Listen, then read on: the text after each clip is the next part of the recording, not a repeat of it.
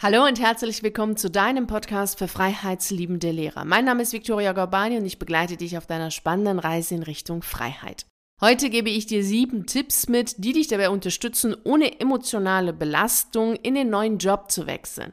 Also letztlich erst einmal natürlich zu kündigen und dann in den neuen Job zu wechseln. Ohne die Kündigung geht's natürlich nicht. so wechselst du nicht in den neuen Job. Und wir wissen natürlich alle, dass die Kündigung emotional belastend ist. Wobei es sehr viele gibt, die das zwar wissen, also im Unterbewusstsein, aber gerne im Bewusstsein diesem aus dem Weg gehen. Das sind so Menschen, die die Kündigung gerne auf die Formalie reduzieren. Sie denken dann, sie brauchen einfach eine Checkliste und können sagen, ja, Pension geklärt, Krankenversicherung geklärt, neuer Job ist da, also kündige ich und gehe rein in den neuen Job. Das ist so, als wenn man bei einer Scheidung oder bei einer Trennung denkt, naja, ich brauche ja einfach nur diese Formalie, diese rechtlichen Sachen und dann müssen wir nur klären, wer kriegt das Haus, wer das Auto, was machen wir mit den Kindern und dann ist damit alles geklärt. Menschen, die so vorgehen, sind dann die Menschen, die dann sofort den nächsten Partner haben und mit dem zusammenziehen. Meistens sind das sogar diejenigen, die vorher schon jemanden gekannt haben oder kennengelernt haben und deswegen dann sie scheiden lassen und dann zu demjenigen gehen.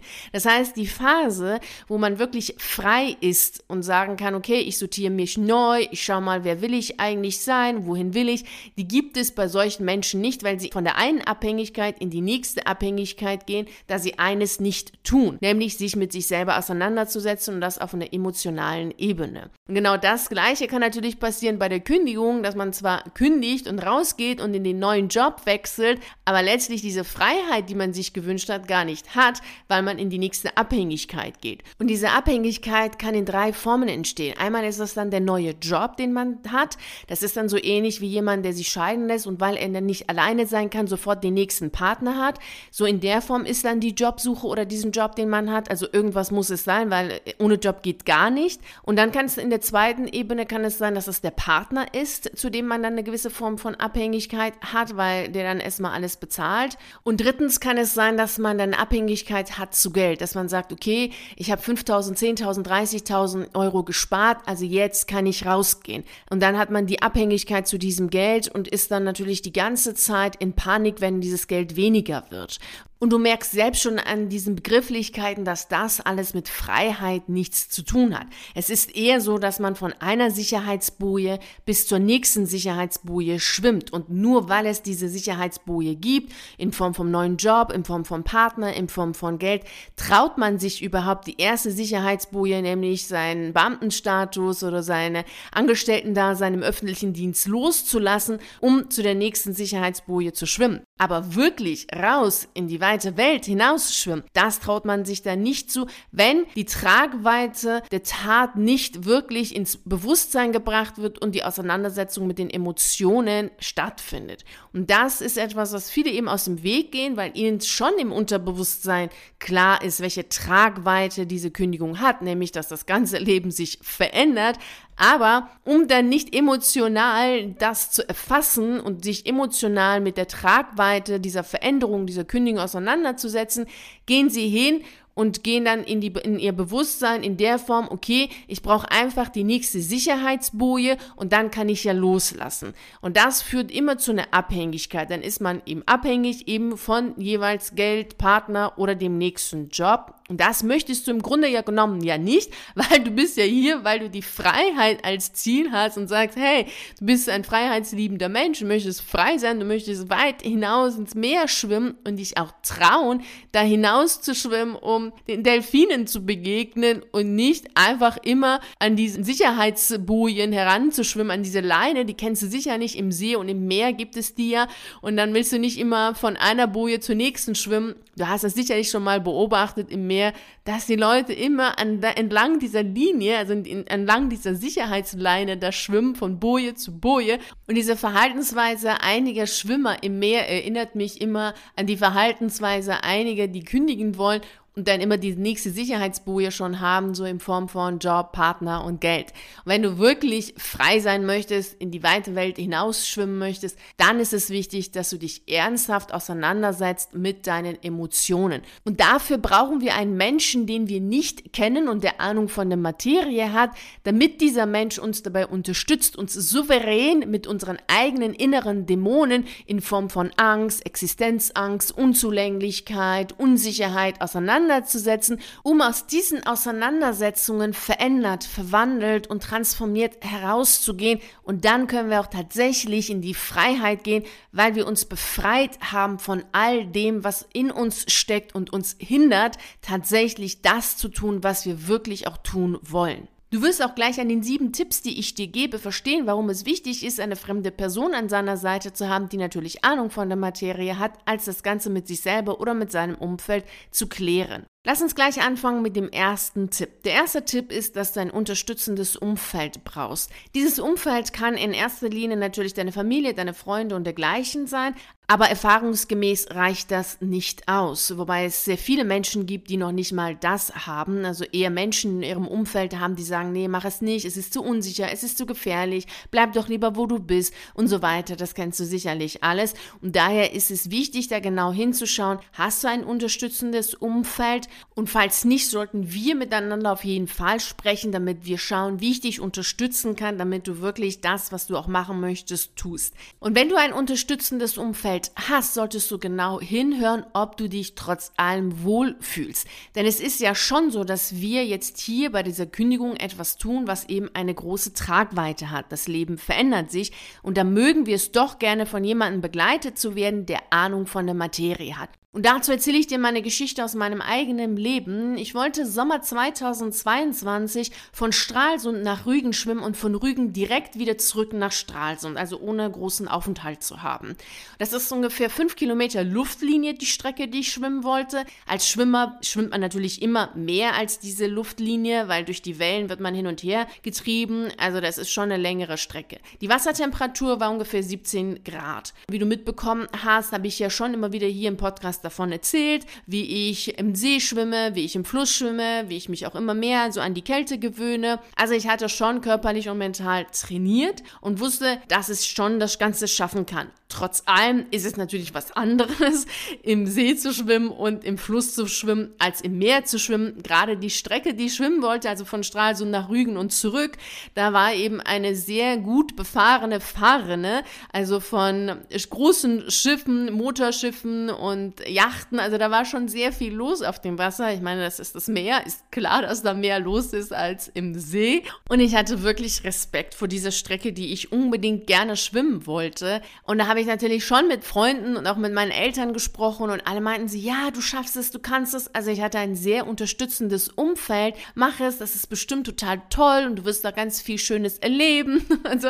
das ist ja auch ganz toll, so im Meer so hinaus zu schwimmen. Das waren aber alles Menschen, mit denen ich gesprochen habe, die im Grunde genommen selber immer so diese Sicherheitsboden entlang geschwommen sind. Also ich fand das zwar nett, dass sie mich so unterstützen und das war auch ganz toll, aber es klang für mich immer nur so wie diese Motivationssätze, die letztlich im Inneren leer sind. Dieses Ja, mach es und einfach tun und Spaß haben und Freude und glaub an dich. Das war für mich irgendwie nicht so richtig tiefgreifend, so dass ich überzeugt war, dass sie mich dabei unterstützen können, das wirklich zu tun. Da sie ja selber so etwas noch gar nicht gemacht hatten, hatten sie dementsprechend auch gar keine Ahnung davon und konnten meine Fragen gar nicht beantworten, wie zum Beispiel, wie mache ich das mit der Fahrrinne? Also wie schnell sollte ich das schwimmen? Sollte ich vorher anhalten? Gibt man da irgendwelche Zeichen? Also da blieb sehr vieles ja unbeantwortet, außer dieses, ja, du schaffst es und du kannst es, mach es, es wird toll, es wird richtig abenteuerlich.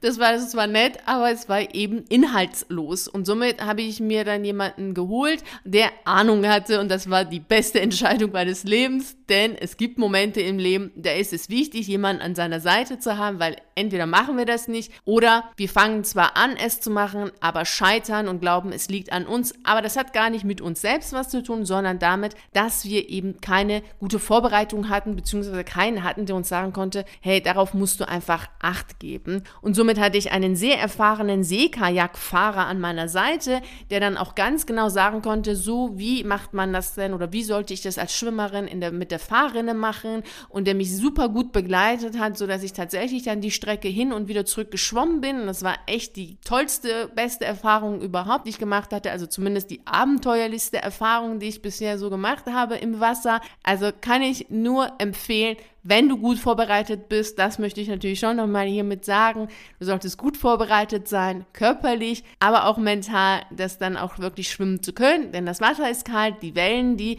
machen das Ganze noch kälter und es dauert und du, ja, also es gibt sehr viele Sachen, die dann zu beachten sind. Aber darum soll es ja jetzt in dieser Podcast-Folge gar nicht gehen. Ich wollte dir nur damit sagen, dass es manchmal doch wichtig ist, gerade wenn wir wirklich in die freie Welt hinaus wollen und keinen an unserer Seite haben, der das bisher gemacht hat, wirklich auch jemanden zu haben, der uns dabei unterstützt, das gut zu machen, damit wir das auch meistern können. Wenn ich damals nur auf mein Umfeld gehört hätte, die mich ja super gut unterstützt hat mit, ja, du schaffst es, du kannst es, so mach es, dann hätte ich diesen erfahrenen Seekajakfahrer Fahrer gar nicht gehabt und wäre dann einfach so losgeschwommen mit dem Gedanken, ja, ich schaffe das, ich kann das. Und das wäre echt in die Hose gegangen. Daher ist es schon ganz gut, in bestimmten Situationen sich einen erfahrenen Menschen an seine Seite zu holen. Gehen wir weiter zu Punkt Nummer zwei. Was du auf jeden Fall beachten solltest, ist, dass dir bewusst sein sollte, was du direkt nach der Kündigung machst. Denn es ist ja schon so, dass du in der Schule einen ganz klar strukturierten Tag hast mit dem Stundenplan, Teamsitzungen und Konferenzen und vieles mehr.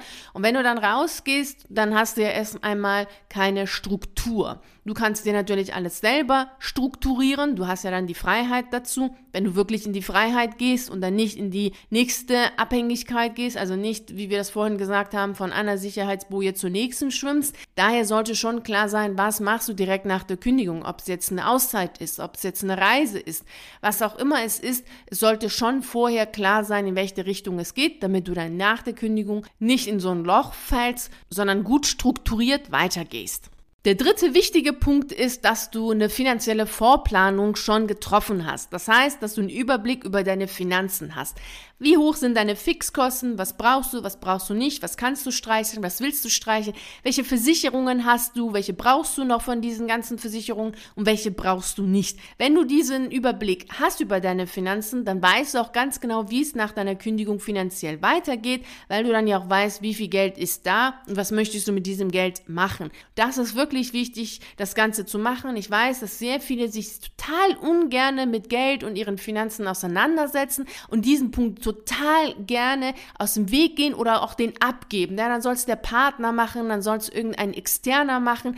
Hey, das ist dein Geld, es sind deine Finanzen, es sind deine Fixkosten. Also ich kann dir nur empfehlen, hier auch nochmal nicht in die Oberflächlichkeit zu gehen, sondern dich mit deinen ganzen Gefühlen auseinanderzusetzen und dir deine Finanzen ganz genau anzuschauen, um einen Überblick zu haben, um zu wissen, was ist da und wie geht es dann auch finanziell für dich weiter. Gehen wir weiter zu dem vierten Punkt und der ist Ausmissen. Du solltest dann schon anfangen, deine Sachen auszumissen im Sinne von loslassen, verschenken, weggeben. Das Ziel des Ganzen ist dieses Loslassen alles, was du nicht brauchst, abgeben zu können. Denn viele Menschen halten fest und tun sich schwer mit dem Loslassen, sowohl mit materiellen Gütern, aber auch mit Menschen, mit so vielen anderen Sachen, Gedanken, Verhaltensweisen, Gewohnheiten. All das darfst du jetzt loslassen. Alles, was dich daran hindert, das, was du machen möchtest, zu machen, solltest du loslassen. Ballast abwerfen. Je weniger Ballast du hast, desto freier bist du, desto leichter, gelassener bist du und desto mehr kannst du erreichen. Gehen wir weiter zu Punkt Nummer 5 und hier geht es darum, Abschied zu nehmen, bewusst Abschied zu nehmen. Du solltest deinen Abschied bewusst gestalten. Viele tun sich auch hiermit schwer oder eben weil sie das Ganze oberflächlich betreiben, weil sie keinen haben, der Ahnung hat, der sie wirklich auch gut durch diese Zeit begleitet, denken sie, ach, ist doch egal, Hauptsache raus aus der Schule, ich habe gar keinen Bock mehr auf die ganzen Leute. So ist es nicht, es ist dein Abschied, du solltest dich von allem verabschieden, was da ist, ob es die Kollegen sind, die Eltern sind, die Schüler sind, aber auch von der Phase selbst, denn du verabschiedest dich ja auch von einer Lebensphase. Und da ist es auch wiederum wichtig, das bewusst zu gestalten, denn du lässt hier viel los. Im Unterbewusstsein ist dir das klar, dass du hier viel loslässt. Im Bewusstsein wollen wir immer dagegen ankämpfen oder versuchen, das mal alles so oberflächlich zu machen, eben wie wir es vorhin gesagt haben, weil die meisten Menschen sich damit schwer tun, mit ihren eigenen Emotionen ernsthaft auseinanderzusetzen. Deswegen wird immer alles so oberflächlich getan. So, naja, Hauptsache irgendwie raus und ähm, ich will irgendwie gar keinen sehen und äh, von der Hintertür irgendwo sich herausschleichen. Nein, setz dich da wirklich mit dem Gesamten auseinander, auch mit mit deinen Emotionen auseinander, mit dem, was gewesen ist, auseinander, so dass du souverän rausgehst und aus der gesamten Situation verändert rausgehst und nicht nur einfach oberflächlich irgendwas getan hast. Denn so ein Zweizeiler, so einen formlosen Zweizeiler zu schreiben und gekündigt zu haben, darum geht es ja jetzt nicht, das ist ja jetzt nicht die große Kunst. Also wirklich hingehen und zu schauen, wie willst du dich von dieser Phase verabschieden. Punkt Nummer 6 ist das, was wir jetzt auch sehr oft besprochen haben, nämlich deine Gefühle zuzulassen. Es gibt ganz viele unterschiedliche Gefühle, die hochkommen, wie Angst, Unzulänglichkeit, Traurigkeit, Fröhlichkeit. Also da passiert sehr viel auf der Gefühlsebene und deswegen ist es ja auch wichtig, hier gut begleitet und unterstützt aus dieser Phase herauszugehen, um souverän auszusteigen, denn die Kündigung steht ja nicht alleine für sich, denn nach der Kündigung geht's weiter. Das ist auch wiederum etwas, das viele vernachlässigen und nicht ganz sehen. Sie glauben so, das ist die Kündigung und dann war es das. Nein, mit der Kündigung ist im Grunde genommen nur die Tür aufgemacht worden zu einer riesengroßen Welt. Und wenn wir diese Kündigungsphase nicht souverän gestalten, dann sind wir überwältigt und überrollt von dem, was uns da erwartet. Das ist das gleiche wie mit dem Schwimmen, was ich erzählt habe. Wenn ich mich emotional nicht gut vorbereitet hätte, wäre ich vollkommen überrollt gewesen von den Wellen, aber natürlich auch von diesen großen Schiffen, wo ich dann so eine Ameise war dagegen. Also ich hätte da wirklich nur Angst und Panik gehabt, durch diese Fahrrinne souverän schwimmen zu können, hätte das gar nicht geschafft. Und daher ist es wichtig gewesen, vorher mit den Emotionen gut zu arbeiten, um das gut hinzukriegen. Und bei der Kündigung ist es genauso. Also wirklich mit den Emotionen gut zu arbeiten, um souverän aus der Situation herauszugehen. Denn das Leben danach geht weiter und deswegen ist es ja auch spannend. Das Abenteuer an sich ist ja das, was danach passiert und wenig das, was währenddessen passiert. Das ist gefühlsmäßig abenteuerlich. Danach ist das, was passiert, im Leben selbst ergreifbar abenteuerlich. Daher lass deine Gefühle zu und setze dich auch mit denen auseinander und das ernsthaft und souverän. Punkt Nummer sieben ist das, was ich dir empfehle, auch aus dem Sport. Du solltest nach der Anspannung eine Entspannungsphase haben. Also plane für dich eine gewisse Zeit des Urlaubs, der Erholung ein, was auch immer das sein soll, ob du zwei Wochen irgendwie wegfliegst, ob du zwei Wochen in den Wald gehst, wie auch immer. Nach dieser gesamten Kündigungsphase, die du da durchlebt hast, solltest du dir auf jeden Fall eine Erholungsphase gönnen, um danach dann weiterzugehen in deinem Leben das ist wirklich etwas, was sehr viele wiederum vernachlässigen und dann von dem einen Job in den nächsten gehen. Also wirklich aus Angst und Panik, weil sie immer nur Sicherheitsboje, Sicherheitsboje sehen. Das solltest du nicht machen. Du willst in die Freiheit rausgehen, dann solltest du auch innerlich so frei sein, um es aushalten zu können, dass du für eine gewisse Zeit einfach mal keinen Job hast oder einfach mal nur Urlaub machst, einfach mal dich erholst. Das ist die Freiheit, die du dir selber gönnen solltest. Ansonsten bist du natürlich nicht frei, sondern abhängig und gehst immer von einer Abhängigkeit in die nächste. Also zwei Wochen, drei Wochen sich zu gönnen in der Erholung das sollte wirklich nach so einer großen und immensen Anspannungsphase auf jeden Fall drin sein. Also zumindest empfehle ich dir das, weil wenn du das nicht tust, wird sich das dann rächen in dem neuen Job, den du hast. Denn das passiert immer wieder, dass die Leute dann im neuen Job krank werden. Also erlaube dir, dich zu erholen. Das waren die sieben Tipps, die dich dabei unterstützen, gut durch diese anstrengende Phase zu gehen, um selbstsicher in dein neues Leben zu starten.